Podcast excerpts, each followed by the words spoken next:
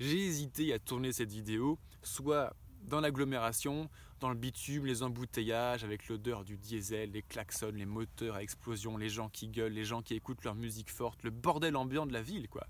Et ici, ah j'ai préféré venir tourner ici, au calme, et c'est aussi ça. Bonjour les randonneurs, bonjour et bienvenue sur ce nouveau podcast, c'est David et on se retrouve aujourd'hui comme tous les mardis à 19h. Le banquier randonneur, le podcast, c'est quoi? C'est le premier podcast francophone de randonnée, trek, aventure et je lance justement alors que je rentre de 15 000 km de trek que j'ai marché ces trois dernières années. Au programme, on va parler de conseils, d'astuces en randonnée ainsi que des récits pour t'emmener avec moi au rythme de nos pas et au son de ma voix. Allez, je t'invite à liker et à t'abonner pour partir toutes les semaines avec moi et c'est parti, on y va. Bonjour les amis, bonjour et bienvenue sur cette nouvelle vidéo, c'est David et aujourd'hui on va parler d'aller faire ses courses au magasin avec son sac de randonnée. Bien sûr on pourra enlever son tapis de sol qui dépasse parce qu'il ne servira pas à grand chose. Concrètement, aller faire ses courses avec son sac de randonnée, ça a plein d'avantages. Ça fait que les courses, un truc routinier, ennuyeux, chiant à en mourir, devient un truc un peu plus sexy, un peu plus rigolo. C'est écolo, c'est facile, ça diminue la douleur de portage des bras en portant bien son sac à dos, ça fait un petit peu d'activité physique, voire de l'entraînement pour la prochaine randonnée, et concrètement dans cette vidéo, tout le monde va s'y retrouver. Et les randonneurs, et tout le monde à partir du moment où tu vas faire tes courses, c'est-à-dire à peu près tout le monde hein, parmi nous, eh bien cette vidéo va t'intéresser et tu trouveras des astuces et des avantages à faire tes courses avec ce genre de choses. Allez, c'est parti, on y va. Concrètement, les avantages d'un sac de randonnée, euh, il y en a beaucoup. On pourrait se dire, oui, un sac de rando, euh, c'est gros, c'est encombrant, ça pue. C'est le genre de truc qui reste 51 semaines par an au fond d'un placard. C'est une question de point de vue. Concrètement, il a d'énormes avantages. Et justement, il est gros. Il a un gros litrage. Alors concrètement, les sacs de randonnée, on peut en trouver de 30, 40, 50, 60 jusqu'à 90 litres. En ce qui me concerne, j'utilise mon petit sac de randonneur de 30 litres pour aller faire mes courses. Et 30 litres, ça me suffit pour faire les courses pour une semaine pour une personne seule. Alors c'est très personnel, ça dépend de ce que chacun d'entre nous mange, du régime alimentaire, etc. Mais à ce rythme-là, en gros, ça fait 30 litres par personne par semaine.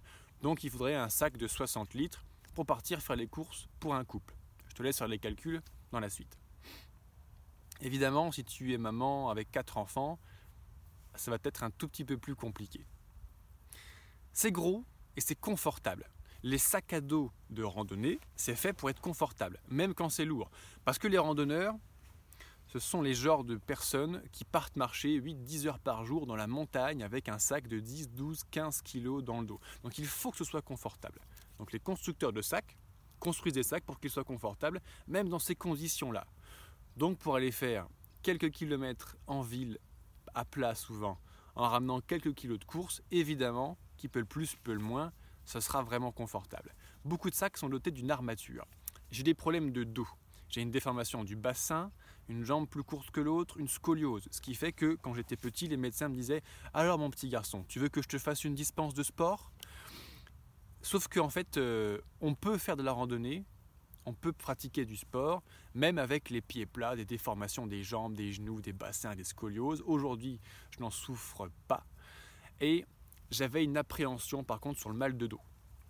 J'avais une appréhension sur le mal de dos, donc j'achète pour l'instant que des sacs à dos avec une armature. Ça augmente un petit peu le poids du sac, mais ça le rigidifie.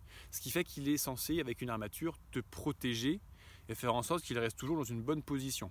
De plus, s'il y a une bouteille d'eau ou un paquet de pâtes qui est mal mis au fond du sac, le sac a sa structure rigide, ça va pas te gêner, pas te blesser pendant le portage du sac. Et puis enfin, les sacs à dos de randonnée, aujourd'hui, on peut en trouver partout, dans tous les grands magasins de sport. Je te mettrai en lien de la description euh, la page où je présente tout mon matériel de randonnée. Tu trouveras notamment le LeasyFit 50 litres de chez Quechua, qui est un excellent sac. Et puis euh, sur euh, tous les sites commerçants, internet, etc., on en trouve partout. Alors par contre, attention, ce que je conseille toujours aux membres de mes programmes de formation en vidéo sur l'apprentissage du trek, de la randonnée, ce qui est mon cœur de métier, je conseille toujours d'essayer du matériel avant de l'acheter. Donc acheter un sac vu sur internet, euh, je conseille quand même d'essayer au moins plusieurs modèles au magasin avant pour être sûr qu'il nous va bien, que le portage est bien pour nous.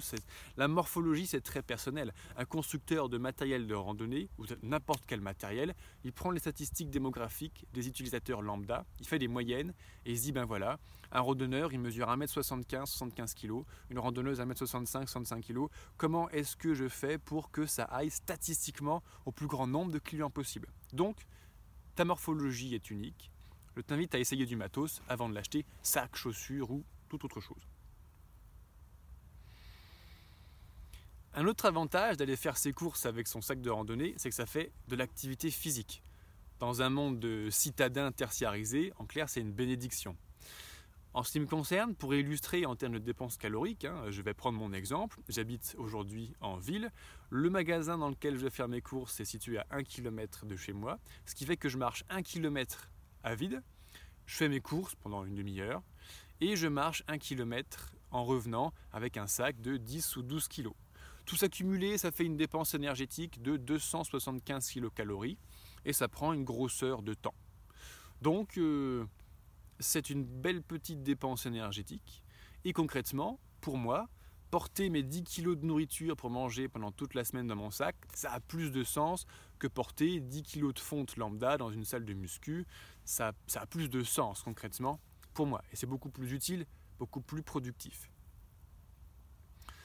Alors pour aller plus loin, un peu plus spécifiquement pour les randonneurs, d'ailleurs, si tu apprécies cette vidéo, je t'invite à la liker, à mettre en commentaire ce que tu as apprécié, ce que tu as moins apprécié, et pour toujours m'améliorer dans les vidéos que je publie toutes les semaines sur mes réseaux sociaux, les articles de blog que j'écris, je suis ouvert à toutes les suggestions tant qu'elles sont constructives pour me permettre eh bien, de faire mieux la prochaine fois. Ça fait de la préparation physique. Concrètement, dans le programme de formation préparation physique au trek que je propose à ma clientèle, eh bien, on parle de trois choses. Parce que se préparer à partir faire un trek, ça se prépare dans un premier temps. Tous ceux qui sont déjà partis la fleur au fusil se souviennent dans quel état étaient leurs pieds, leurs chevilles, leurs genoux, leur dos à la fin de leur première journée de randonnée. Et euh, plus tu es préparé, plus le début de la randonnée, ça va être facile. En rando, on dit que c'est le début le plus difficile. Quand tu commences à partir plusieurs jours, on dit c'est les trois plusieurs jours, les trois premiers jours, pardon, les plus difficiles. Quand tu pars marcher plusieurs mois comme moi, on finit par dire c'est les trois premières semaines les plus difficiles, après ça va tout seul, parce qu'il y a l'accoutumance. Et justement, quand on commence à partir en rando, si on n'a pas cette accoutumance, dont on va parler en détail de l'effort et du portage, eh bien, c'est dur. Donc, une bonne préparation physique pour partir en trek, à mon sens, ça commence trois mois avant de partir. On fait de l'endurance, on fait du renforcement musculaire et on fait un petit peu de cardio. Partir faire ses courses avec son sac de randonnée, ça fait de l'endurance et de l'accoutumance au portage de sac. Donc un petit peu concrètement de gainage. Dynamique en plus, si c'est pas extraordinaire. Quand je vais faire mes courses, je suis euh, marqué par le nombre de personnes qui utilisent des sacs euh. C'est des gros sacs Kaba là. En général, on en a plein les placards. Euh, porter la charge des courses, ne serait-ce que des caisses à la voiture euh, ou des caisses à chez toi si tu habites pas très loin, si tu vas faire tes courses comme ça. Je me rappelle quand j'étais étudiant, j'avais deux sacs Kaba et j'allais faire mes courses avec deux sacs Kaba. On est sur un portage en bras en extension. bon, ça fait les muscles, c'est bien, mais attention quand même aux ligaments, etc et par contre ça blesse les épaules. On a une contraction euh, totale des épaules pendant plusieurs minutes, plusieurs dizaines de minutes, ça dépend à quelle distance est-ce que tu portes euh, tes cabas. À force, c'est pas bon. Hein. Euh, aujourd'hui, il y a beaucoup de personnes qui sont opérées. Alors, je ne suis pas médecin, je ne suis pas chirurgien, mais en, termes d'opération, il y a beaucoup de gens qui se font opérer de l'épaule, notamment parce que les tendons ont été sciés ou écrasés, etc., par concrètement des mauvaises positions de l'épaule, et des mauvaises postures de, portage de, charges lourdes. Un truc qui est lourd, au bout d'un moment, les bras, c'est pas fait pour porter un truc lourd. Par contre, un sac à dos va nous permettre de faire travailler autre chose que les bras et les épaules dans une bonne position. Donc concrètement, aller faire tes courses avec ton sac à dos de rando, ça va prendre soin de tes bras, de tes épaules. et prendre soin de ton corps, de ta propre santé. C'est quand même super important. Alors, euh, pourquoi? Parce qu'en fait, le sac à dos, il y a un gros mythe dessus. Déjà, il porte mal son nom. On l'appelle le sac à dos. Moi, je ne porte pas mon sac à dos avec mon dos. Je porte mon sac à dos avec mes abdominaux. Parce que justement, la différence entre un sac à dos classique et un sac à dos de randonneur, c'est la ceinture ventrale qu'il y a là. Et je l'utilise. Quand on a un sac style Pack, un sac normal, on va dire, ce sont les bretelles qui portent 100% du poids. Et qu'est-ce qu'elles font les bretelles? Elles viennent scier l'épaule au niveau de la clavicule et c'est pas confortable en termes de portage, notamment à partir d'un certain poids. Et je pense qu'à terme, évidemment, ça doit abîmer. Alors que le sac de randonneur, en fermant la ceinture ventrale, en la serrant, 80% du portage du sac, 70 à 80% du portage du sac, de l'effort, ne se fait plus sur les épaules, mais se font sur la ceinture abdominale. Donc en fait, on va remplacer un travail articulaire destructeur au niveau de l'épaule par un travail musculaire, notamment au niveau de la ceinture abdominale, constructeur. Plus tu utilises tes muscles, plus ils grossissent, plus ils sont forts, et moins tu utilises tes articulations, moins tu les abîmes, moins tu passeras tôt sur le billard pour te la faire réparer si elle est trop abîmée, concrètement. Donc le sac à dos, avec la fermeture abdominale, la, ceinture ventrale, est super pratique, super ergonomique et respecte beaucoup plus le corps, notamment à partir d'un certain poids de charge. J'ai bien conscience que les courses, on monte vite à 6, 8, 10, 12 kg. Dans deux cabas, en plus souvent ils ne sont pas équilibrés, on est penché d'un côté, je ne te raconte pas les traumatismes sur la colonne vertébrale, les épaules. Ici, dans un sac à dos, bien utilisé, avec la fermeture abdominale, serrée, parce que les abdos travaillent, moins les épaules, bien équilibré, à la limite avec l'armature du sac, même si on le charge n'importe comment, on peut quand même ne pas se blesser, eh bien ça respecte beaucoup plus le corps. De l'accoutumance. De l'accoutumance aussi, et ça c'est très important parce que on dit en rando c'est les trois premiers jours les plus difficiles. C'est vrai. Pourquoi? Parce qu'on n'a pas l'accoutumance. Au bout de trois jours, ton corps est habitué à avoir le sac, à avoir le poids, etc. Marcher sans sac et marcher avec sac, c'est très différent. Le portage du sac, ça va changer la posture, changer la démarche. On n'est pas habitué à avoir tout ce poids, ces sangles, ces lanières, ces contraintes. Plus on le fait, plus on s'accoutume, plus c'est facile. En plus de cela, en termes d'accoutumance, c'est vrai que sur les zones de contact, typiquement les bretelles, et surtout la ceinture abdominale, si la peau est trop sensible, si la peau n'est pas habituée à ce type d'effort, à force de frotter, ça peut rougir, voire partir en irritation. Plus tu t'habitues à le faire, moins tu auras genre de problème une fois que tu auras besoin de ton corps et besoin d'encaisser. À nouveau, le poids, marcher à vide et marcher avec 12 kg dans le dos, c'est pas la même chose, vraiment pas. Donc plus je le porte, plus je m'habitue à porter mon sac lourd, plus je serai habitué. Et là pour les randonneurs, ça a tellement de sens. C'est-à-dire que je vais faire les courses une fois par semaine, des grosses courses, parfois une deuxième petite, toujours à pied, et avec mon sac chargé, toutes les semaines, je m'habitue à porter mon sac de randonnée. C'est-à-dire que je m'habitue à toute la présence de ces sangles, de ce poids, je fais un peu d'effort physique avec, donc je m'entraîne, c'est un entraînement quelque part pour moi, et euh, j'apprends également à régler.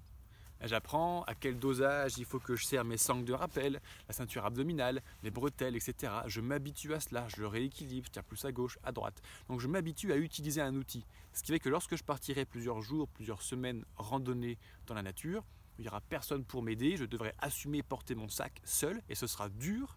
Je serai beaucoup plus habitué, je saurai d'instinct comment serrer les sangles, je saurai comment le porter, etc. etc. Voilà pour l'accoutumance. Également, euh, partir faire ses, courses avec un sac à dos de randonnée, c'est écolo. Alors c'est pas le sujet de cette chaîne, c'est pas le sujet principal de, cette vidéo, de cet article de blog, mais c'est quand même important de le souligner. Déjà, la première marche ou la première démarche, c'est de partir faire ses courses à pied justement. C'est plus facile quand on est en zone urbaine, effectivement, avec un magasin pas trop cher trop loin. Moi, voilà, moi j'accepte de marcher jusqu'à une demi-heure pour aller faire mes courses, une demi-heure aller, une demi-heure retour. Dans l'appartement où j'habite aujourd'hui, je suis à, 20 minutes de marche, 15 minutes de marche. Donc pour moi, c'est tout à fait acceptable. Et du coup, c'est le temps de. Je n'utilise plus ma voiture pour aller faire mes courses, je n'utilise pas les transports en commun qui polluent aussi pour aller faire mes courses. Donc c'est plus, euh, c'est plus, euh, c'est moins, c'est plus écolo, pardon. Pareil, fini les cabas. Les cabas, quand tu as un peu tendance à avoir la tête en l'air, à les oublier, la pile euh, s'empile dans un placard quelque part dans la cuisine, quoi. Les cabas, c'est des produits dérivés de pétrole. Oui, il y en a qui sont issus du recyclage, ça reste du pétrole, c'est du plastique. Les cabas, c'est fini, je n'en utilise plus. Pareil pour les sacs plastiques pour mettre les salades, etc.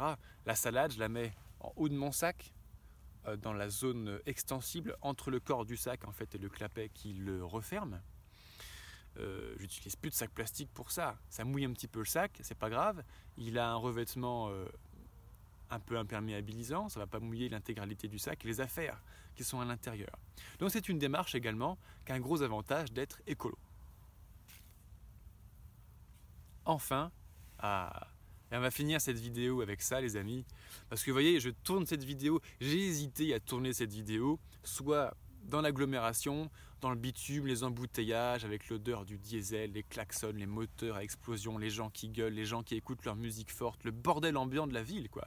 Et ici, ah j'ai préféré venir tourner ici, au calme, et c'est aussi ça, dans cette démarche d'aller faire mes courses avec mon sac de randonnée.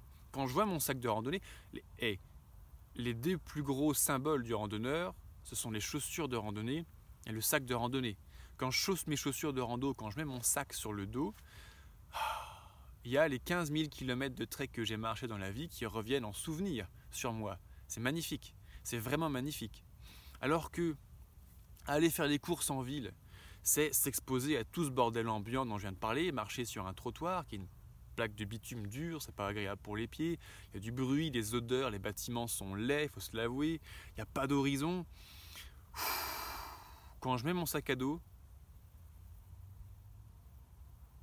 je suis déjà un petit peu revenu ici. C'est comme si rien que l'odeur musquée de mon sac, instantanément, me téléportait ici. Alors que je suis dans le bordel de la ville en bas. Hein. Ça me rappelle tous ces moments que j'ai passés dans la nature. Ça me rappelle les montagnes. Ça me rappelle le bon air pur que je suis en train de respirer, le soleil qui est en train de caresser mon visage. Ici, je suis sur le plateau après 1000 mètres d'altitude.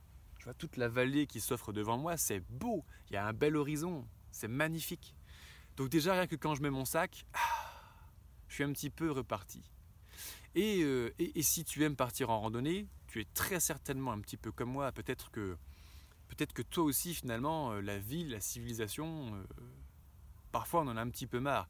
Et partir dans la nature, s'oxygéner et vivre dans le calme, voir le silence, ça arrive dans certains coins encore dans ce monde, ah, c'est vraiment un grand plaisir.